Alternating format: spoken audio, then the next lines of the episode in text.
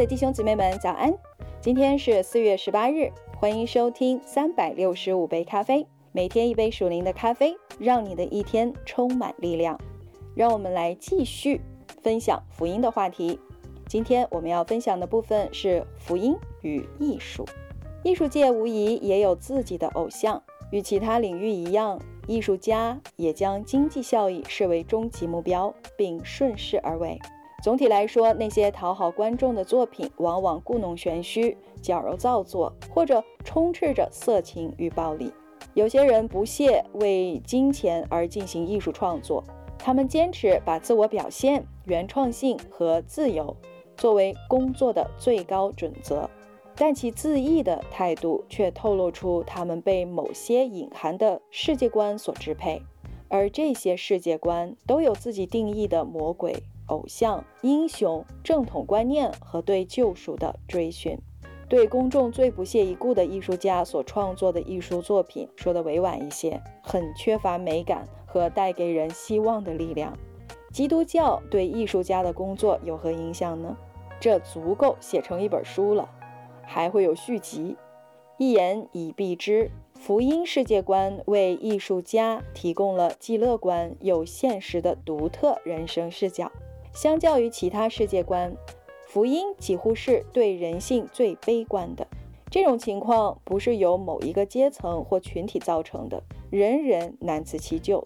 每个人都有最丑恶的一面。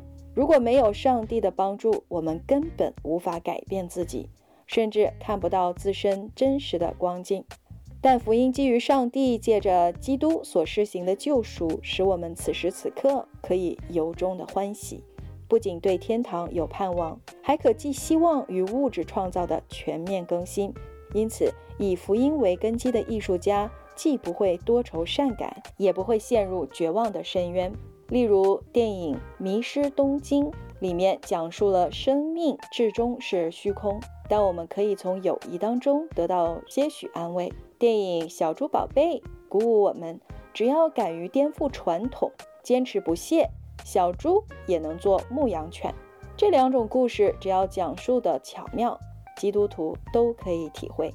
因为从福音的角度来看，无论故事是天真烂漫还是愤世嫉俗，总有正确的方面。生活在这个堕落的世界的确毫无意义，我们的梦想一再破灭，我们尊重的人有时暴力偏执。然而善定胜恶。从基督教角度看，这两种故事的共性在于把错误归咎于罪以外的事物，又将救赎寄望于上帝以外的事物，这就把问题过分简单化了。福音故事的丰盛意味着集消极与积极两种世界观之长，将两者织成一幅更大的锦绣，谁也不能主导整幅画面。基督徒艺术家拥有更宽广而平衡的视野。因此，几个世纪以来，创作出众多伟大的艺术作品。所以，作为一名基督徒，我们每一天的生活都是在喜乐当中的。你有这样子的感觉吗？当我们有喜乐、有盼望的时候，我们就不会活在那阴暗的世界当中，我们的心里面就不会充满那一些阴暗的角落。